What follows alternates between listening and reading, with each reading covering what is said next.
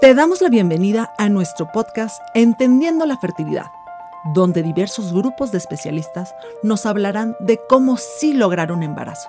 En Pronatal, nuestra especialidad es la vida misma.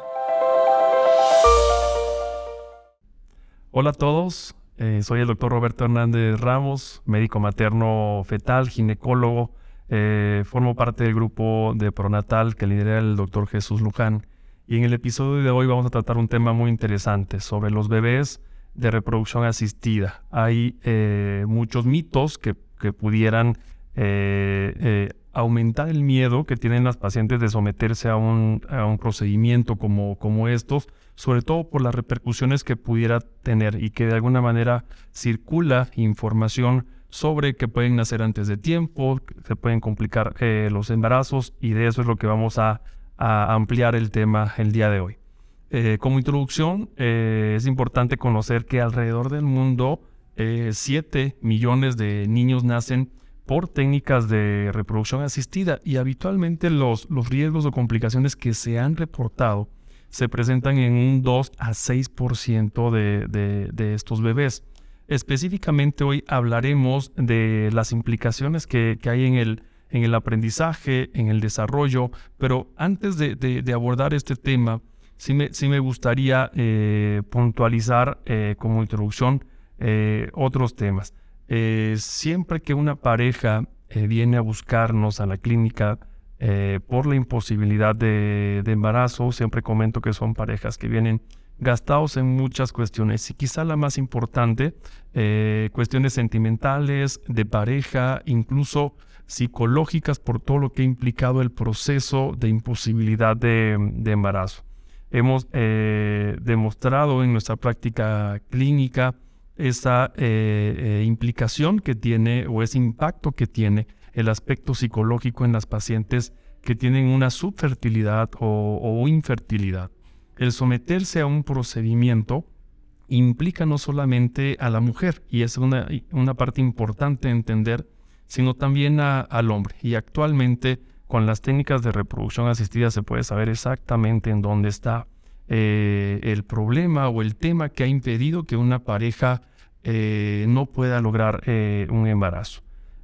cuando hablamos de las complicaciones que la literatura o en otros centros, en otras partes del mundo, han reportado, también es importante primero puntualizar que si una pareja no ha logrado el embarazo es porque hay algo que realmente no se ha estudiado o no se conoce de esta pareja.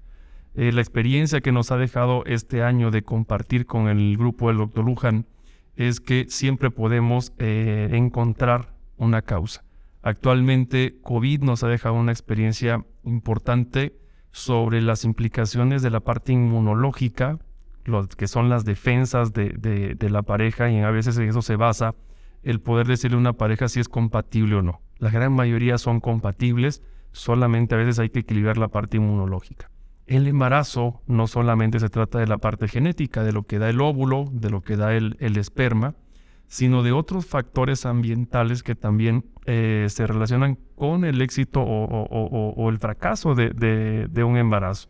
Es por eso que la inmunología, eh, el, estudio de, trombofilias desde el punto de vista eh, vascular, sanguíneo de cada paciente, para nosotros nos agrega una información y habitualmente en esas pacientes sabemos cómo protegerlas para que una, se embaracen, dos, y que desarrollen un embarazo eh, normal.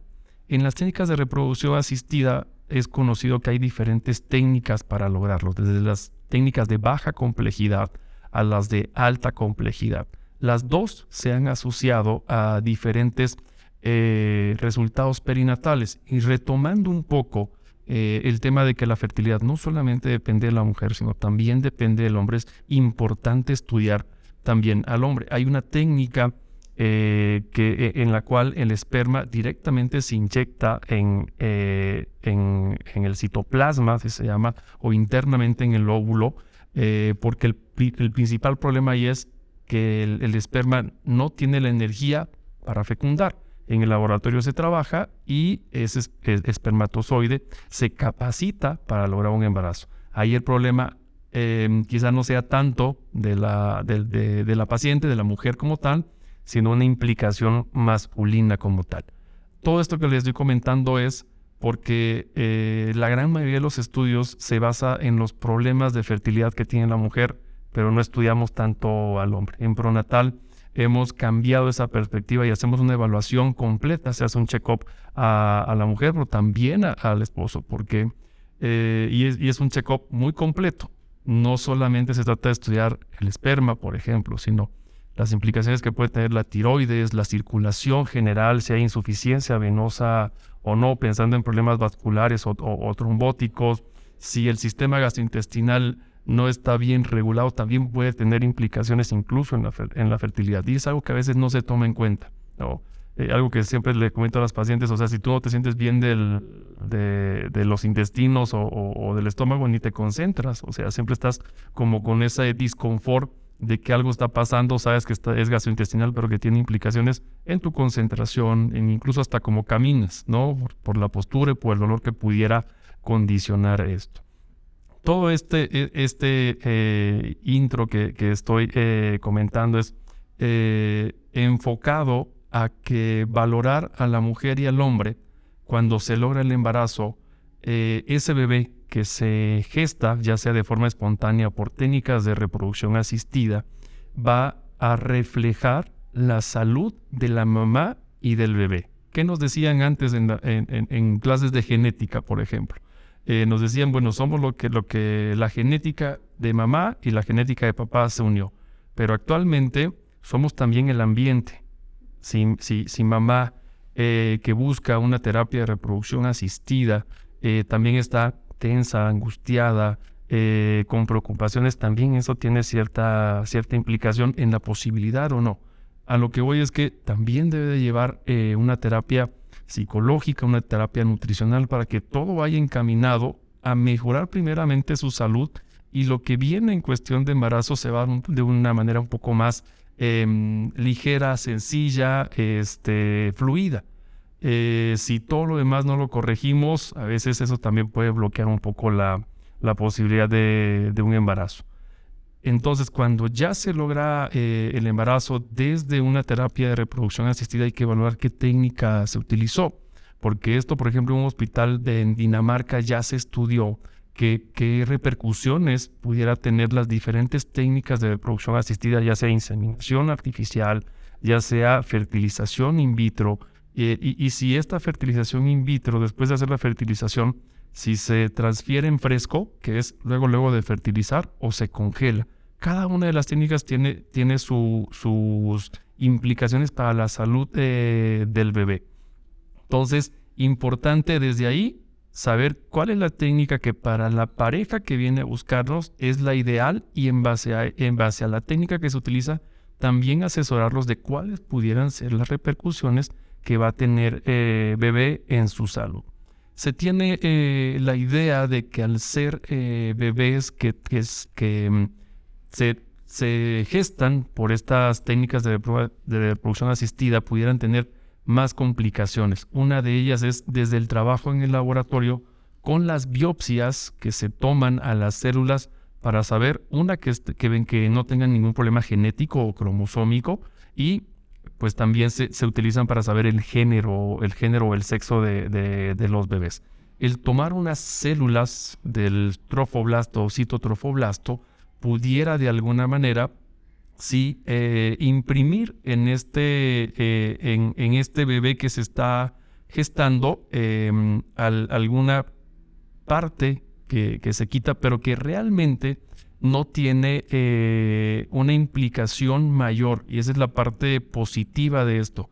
Siempre que se haga un estudio de genético pregestacional, que es tomar estas células, sí se han reportado algunas complicaciones, pero que a la larga cuando tú, tú analizas los estudios eh, que se han publicado no tienen una repercusión mayor. Son personas normales al final de cuentas, que, eh, que, ya no hay en algún punto de su vida una comparación eh, en las diferentes complicaciones o, actitudes que pudiera tener o aptitudes que pudiera tener una persona a, largo plazo. Entonces, eh, pudiera ser eh, la primera, el, primer abordaje de estas preguntas, que, que, nos hacen, doctor, si le hago biopsia a las células va a tener una repercusión. Mi respuesta es, no es inocua, pero no va a tener una repercusión a larga que vaya a impedir que sea una persona eh, como habitualmente eh, somos los que quizás nos estamos de forma, de forma espontánea. Eh, otra de, los, de los em, temas interesantes que hay que analizar de la reproducción asistida es que estos bebés, lejos de tener una baja energía, tienen una energía más acelerada. A esto se le llama en términos em, en inglés catch-up growth, que es que las células son metabólicamente eh, más rápidas. Entonces, si nosotros sabemos que este bebé eh, crece más rápido, pues por ende pudiera tener la posibilidad de pesar más. Eh, porque el mito que se tiene es que los bebés de reproducción asistida pudieran pesar menos.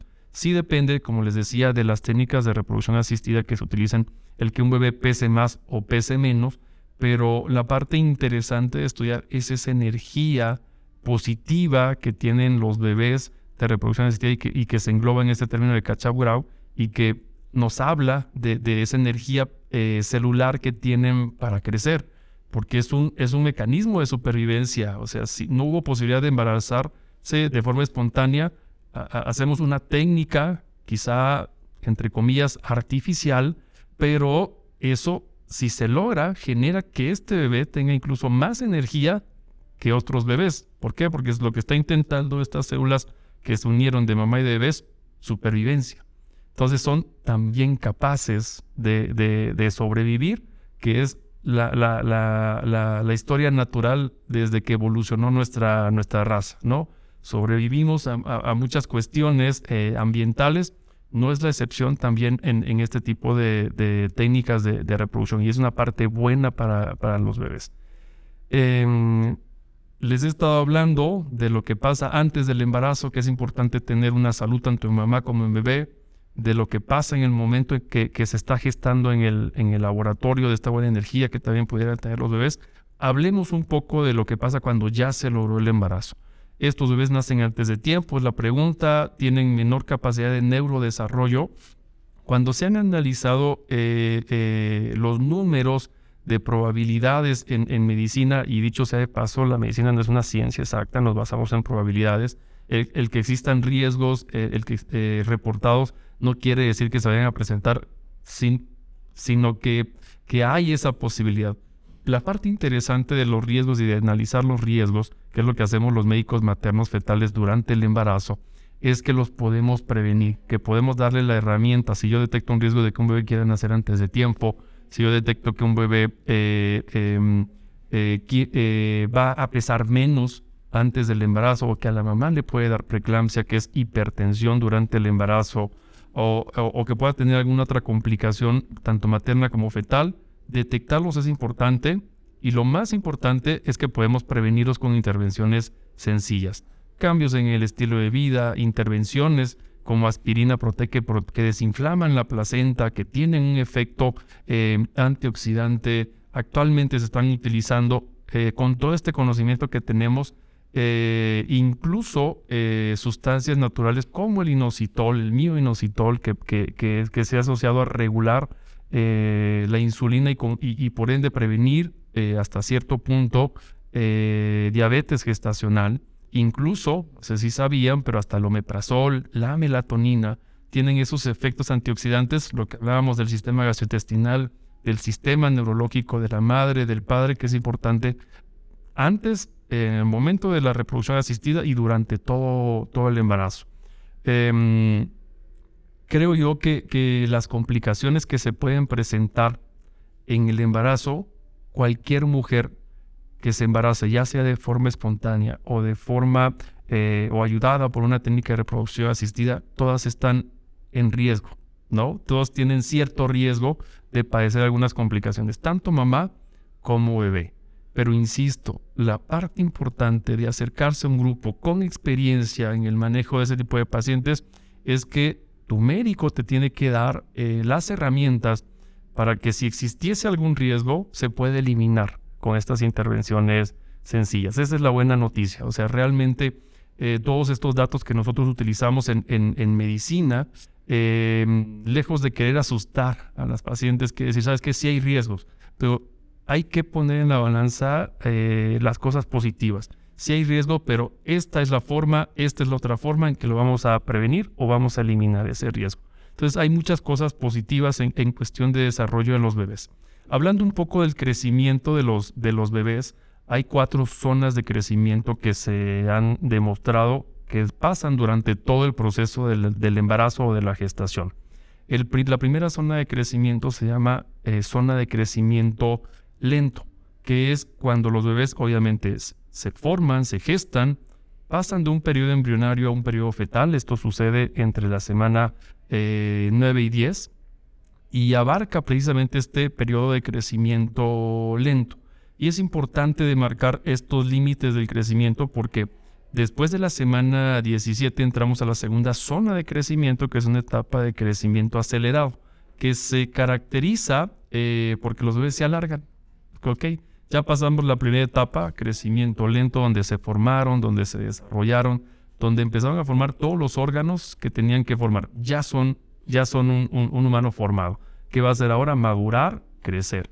En esa segunda etapa o zona de crecimiento, los bebés se alargan y empieza su piel a ser más gruesa, empiezan a sus órganos a funcionar, eh, quizá no en un porcentaje de madurez como va a suceder después, pero es el inicio del funcionamiento de los órganos que se formaron en la primera zona de crecimiento.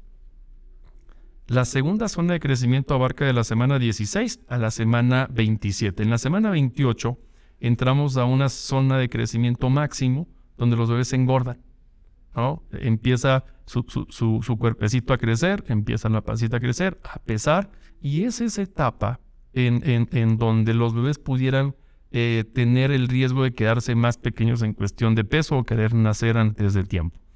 Eh, la última etapa, que ya eh, abarca a partir de la semana 37, esa zona es una zona de respiro donde ya la placenta trabajó mucho en las primeras eh, etapas de crecimiento y se prepara, se llama zona de crecimiento desacelerado donde se prepara para el nacimiento. ¿Por qué les comento esto? Porque es interesante eh, analizar cada una de las zonas de crecimiento. Ya les explicaba, en la primera zona se forman los bebés, es donde se forman los órganos, es donde pasan de ser embriones a ser, a ser fetos. Em, desde esas primeras etapas quizá de los órganos más estudiados en, cuestión de, inicio de, formación de un ser humano, es el corazón y el cerebro, que son el sistema nervioso central, quizá de las primeras eh, em, eh, órganos o sistemas que empiezan a, desarrollarse. Eh, coinciden otro tipo de situaciones. ¿De qué depende este crecimiento? En estas cuestiones hablamos mucho de la placenta, porque de la placenta dependemos para que un bebé eh, crezca y una mamá no tenga complicaciones. Siempre le echamos la culpa a la placenta si un bebé eh, nació con bajo peso o a la mamá le dio preeclampsia, porque ahí es donde, donde se ha demostrado que existen las posibilidades de tener un desajuste que te condicione a estos, a estos riesgos. Entonces, ¿qué es lo que hay que proteger en, el embarazo? Una, la placenta, porque esa depende del crecimiento de la mamá pero a la mamá también desde antes, lo que habíamos mencionado, prepararla para que esté en condiciones celulares de hacer crecer a su bebé, porque ella es la que va a mandar el oxígeno a través de su sangre y de su circulación a la misma placenta. Entonces, eh, pasan cosas muy interesantes. Entre la semana, en la semana 7, 8 y 9, el bebé empieza a producir sus propias hormonas tiroideas. Eh, ahí coincide, curiosamente, que, que es cuando las mujeres tienen más náusea y vómito en el embarazo porque el bebé también está metiendo hormonas a su circulación. Todas las pacientes que nos visitan, doctores que hace dos semanas no tenían náuseas y ahorita están floridas y estoy con, con vómito, pero va coincidiendo con la formación de bebé. En ese mismo punto de la semana 9-10 hay algo que los maternos fetales siempre hablan mucho y son las oleadas eh, placentarias que se, que, se basan en estos vasos que inicialmente invadieron al útero para tomar de ahí la sangre y el oxígeno, eh, se empiezan a destapar, con la intención de que cada, eh, conforme vayamos avanzando en, el embarazo haya más flujo, más oxígeno, y esto depende de, la sangre. ¿Cómo hace el embarazo para, para o, la placenta para tener más oxígeno en las siguientes etapas. Modifica unos vasos que los hace de ser rígidos, los vuelve un poquito más em, eh, o, menos rígidos para que reciba más sangre y por ende más, más oxígeno. De esto, de esto realmente depende que eh, llegue más oxígeno a ese bebé en cuestión de crecimiento. La primera oportunidad que tiene de destaparse es entre la semana 9 y 10. ¿Cómo lo podemos nosotros eh, detectar? Porque todo esto es valorable en el ultrasonido del primer trimestre. Ahí los maternos fetales analizamos los diferentes riesgos del embarazo. Si lo que les comentaba, si hay riesgo de preeclampsia, de parto antes de tiempo o de que bebé nazca con bajo peso, lo hacemos con el ultrasonido midiendo específicamente las arterias uterinas. Las arterias uterinas son esa circulación de mamá que mete el oxígeno a la placenta. Si esas arterias no se lograron destapar de forma correcta, se quedan rígidas y eh, entra sangre, pero no en la calidad que debería de entrar. Como la vida nos da muchas oportunidades, este proceso tiene una segunda oportunidad entre la semana 16 y 17 de destaparse completamente. Esa es la segunda oleada, donde ahí precisamente es donde actúan estas intervenciones como aspirina proteica, L-arginina, inositol, e incluso meprazol, incluso melatonina, para desinflamar, abrir los vasos y que tengamos más oxígeno. Coincide con, la, con la, mm, el cambio de fase de crecimiento. Porque yo te decía hace un, hace un rato que eh, la primera etapa de crecimiento terminaba en la semana 16 y empezaba en la semana 17 la etapa de crecimiento acelerado. La razón es que al, al destaparse estos vasos, llega más oxígeno y por ende crece más bebé. Entonces ahí se empieza a alargar. ¿Qué sucede también con, con, esto? Al recibir más oxígeno bebé, su cerebro recibe más oxígeno, su corazón recibe más oxígeno, sus riñones reciben más oxígeno. ¿Y cómo lo podemos ver nosotros en el ultrasonido? Con la ampliación del líquido amniótico. Entonces el líquido amniótico siempre va a ser un una forma de valorar el bienestar de los bebés. Entonces todo va coincidiendo. Ya te formaste, ya se destaparon los vasos, ya estás teniendo más oxígeno, lo tengo que valorar en el, en el ultrasonido. Actualmente con las tecnologías que tenemos podemos ver esos cambios en el cerebro y en todos los órganos, tanto que en la semana 22 hacemos un ultrasonido estructural y ese ultrasonido estructural nos sirve para evaluar cerebro, corazón, órganos, deditos, labios, en fin, que en todas sus estructuras no tenga ninguna, ninguna alteración.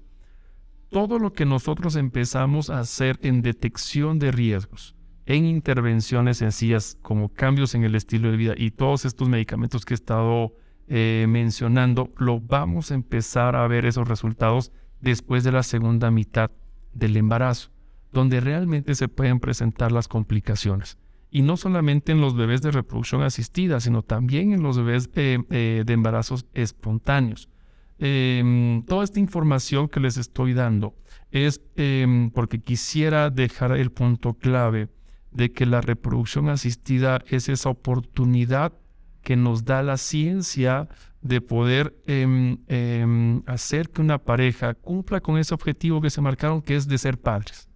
Y que las eh, riesgos que se pudieron haber reportado en alguna parte del mundo se pueden em, suplementar con cosas muy sencillas. No hay que em, ponerle algo negativo, creo yo, a esta oportunidad que nos da la ciencia y al contrario, como nos ha caracterizado la humanidad, que nos hemos sobrepuesto sobre las adversidades que la misma vida nos ha puesto, la reproducción asistida es, es, es eso y quizá los médicos maternos fetales somos los que ayudamos a estos brillantes doctores biólogos de la reproducción a que el embarazo se desarrolle, no solamente para tener nosotros buenos resultados, sino para lograr el objetivo real de la medicina, que es hacer el bien a las personas, el bien a estas parejas que vienen a buscarnos eh, con el objetivo de, embarazarse.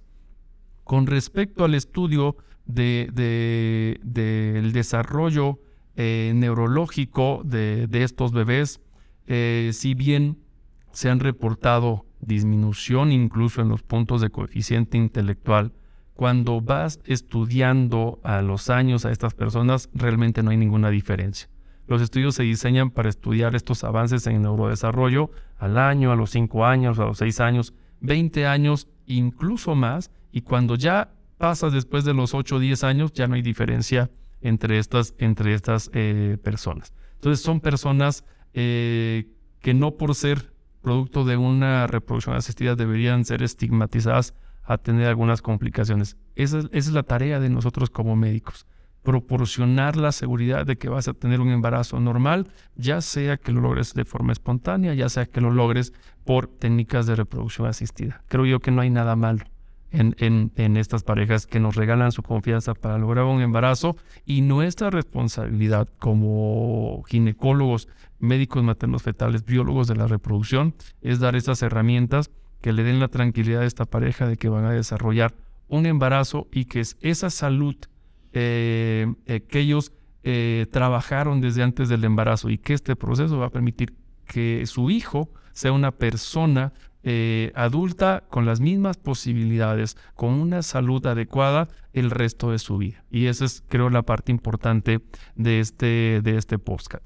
El desarrollo, el crecimiento de los bebés de reproducción asistida no tendrían por qué ser ninguna eh, complicación, eh, tanto en salud como en la vida diaria para las personas que, que buscan esta técnica. Entonces, a las parejas que nos están escuchando, que no han podido lograr el embarazo, en cualquier parte del mundo que nos escuchen, mi sugerencia es busquen un grupo que trabaje de forma profesional, ética, que realmente vea a las pacientes como son pacientes humanos, que no, que, no solamente son eh, riesgos o probabilidades, sino que realmente eh, lleven esta ciencia con, con, corazón y que les ofrezcan todas las posibilidades que pudieran tener para el embarazo y que también tengan esa oportunidad de ir con un médico materno fetal que pueda apoyar al grupo en, dar las estrategias para que el embarazo se desarrolle de una forma normal. Todo depende de nuestro estilo de vida.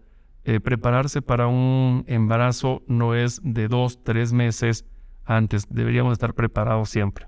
Llevar una, un estilo de vida de buena alimentación, de actividad física, comer eh, eh, alimentos eh, saludables en la medida de, lo posible y en eso se debe de basar la prevención de cualquier tipo de enfermedad, de imposibilidad incluso de, embarazo, eh, teniendo nuestros órganos y células funcionando de forma correcta, todo lo demás debería de fluir. Y cuando no es así, la ciencia nos puede ayudar a lograr un embarazo de forma normal. Eh, yo quiero despedirme con esto, les agradezco el tiempo que se tomaron de, escucharme. Un abrazo a todas las parejas que buscan bebé. Eh, cuídense mucho y eh, que Dios me los bendiga. Ese tema que hoy abordamos con nuestro especialista materno-fetal, el doctor Roberto Hernández, es un tema de máxima preocupación y de máxima ocupación porque eh, afortunadamente tenemos las tasas más altas de embarazos en la historia en, eh, por las edades, en estos grupos de, mamás que hoy buscan bebé, en familias distintas, ¿no? Dos, dos, mujeres, dos hombres, en útero subrogado y en reproducción asistida. Y este tema de ocuparnos sobre la parte neurológica de los bebés es nuestra prioridad. Siempre hablamos de llevar un bebé sano a casa, pero llevarlo sano a casa no, es, no lo es todo. De hecho, es la primer eh, fase en la vida de un bebé, en la vida extrauterina, para que sobre todo en el primer año de vida alcancemos su máximo pico de plastía cerebral para que exprese sus mejores condiciones neurológicas y metabólicas para que se desarrolle en su mejor versión en el transcurso de su vida. Y un ejemplo de esto, de que estamos teniendo pues embarazos más tardes, es que tenemos el en el mundo el más alto porcentaje de nacimientos antes de tiempo, porque entre más edad paterna, que es quien da la parte inmunológica de la placenta, y materna, quien es quien es la parte que interactúa con el papá, se genera un incremento de las condiciones que pueden hacer que la placenta madure antes de tiempo. Y cuando los bebés nacen antes de tiempo, ya sea antes del término o antes de su madurez, que la incidencia es uno de cada diez bebés nace antes de su madurez y uno de cada diez bebés nace antes del término. y esa estadística después de COVID se duplicó. Entonces sí hay una observación muy importante sobre los estudios de materno fetal que se hacen en, los trimestres de embarazo para prevenir este tipo de complicaciones, lo que es hipertensión, nacimiento antes de tiempo, que el bebé deje de crecer dentro del útero em, o que haya ruptura de membranas o alguna dificultad en la adaptación del bebé al nacer.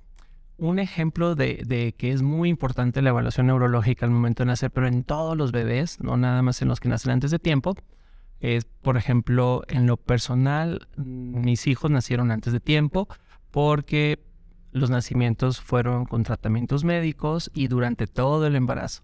Y un ejemplo de ello desde el inicio, que fueron un poco antes de tiempo, empezamos con eh, estimulación, con observación neurológica para que alcanzaran su, su pico de desarrollo neurológico. Y aún así, una de mis niñas en algún momento de su crecimiento eh, dejó de crecer, empezó a dejar de crecer y tenía un problema de, acidosis en, los riñones.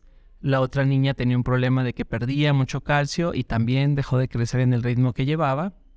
Y finalmente, una de ellas debutó con una disminución en su parte psicomotriz, en, en sus movimientos, en, en la fuerza para el cuello, para, para poderse eh, gatear, caminar. Y mediante la intervención temprana de esto, em, rehabilitación y de, y de esas estructuras que hoy tenemos de estimulación temprana, pues hoy, que una de ellas tiene nueve años y otra siete, una es campeona nacional de gimnasia en caballos y la otra es en el grupo campeón de baile en su edad eh, de México. Entonces, vean cómo todos los bebés que pueden tener una condición que pues desafortunadamente a veces no pueden entrar en trabajo de parto, que no llegan al término, que tienen que ser prematuros, tienen completamente la grandísima oportunidad de no solamente desarrollarse lo más que puedan, sino irse un poco extra, porque pues se les da más atención y sobre todo amor. Y eso es la finalidad de todo esto, no solo el que llegue el bebé sano a casa, sino que alcance sus mejores capacidades neurológicas de, de la parte física, mental y emocional. Y es por ello que trabajando en conjunto con este grupo de especialistas maternos fetales, eh, ginecólogos, las partes reproductivas, al momento del nacimiento con neonatólogos, pediatras, endocrinólogos, neurólogos. Hacemos que mm, esos bebés tengan la mejor detección de las habilidades con que nacen y que las podamos mejorar y que las podamos em, eh, compensar, sobre todo en el primer año de vida. Entonces, es muy importante que tengamos esta información porque podemos intervenir de manera muy positiva en, en estos bebés para que en el transcurso de su vida tengan las mejores capacidades posibles que la naturaleza nos da para desarrollarnos y a las siguientes generaciones transmitir este efecto positivo.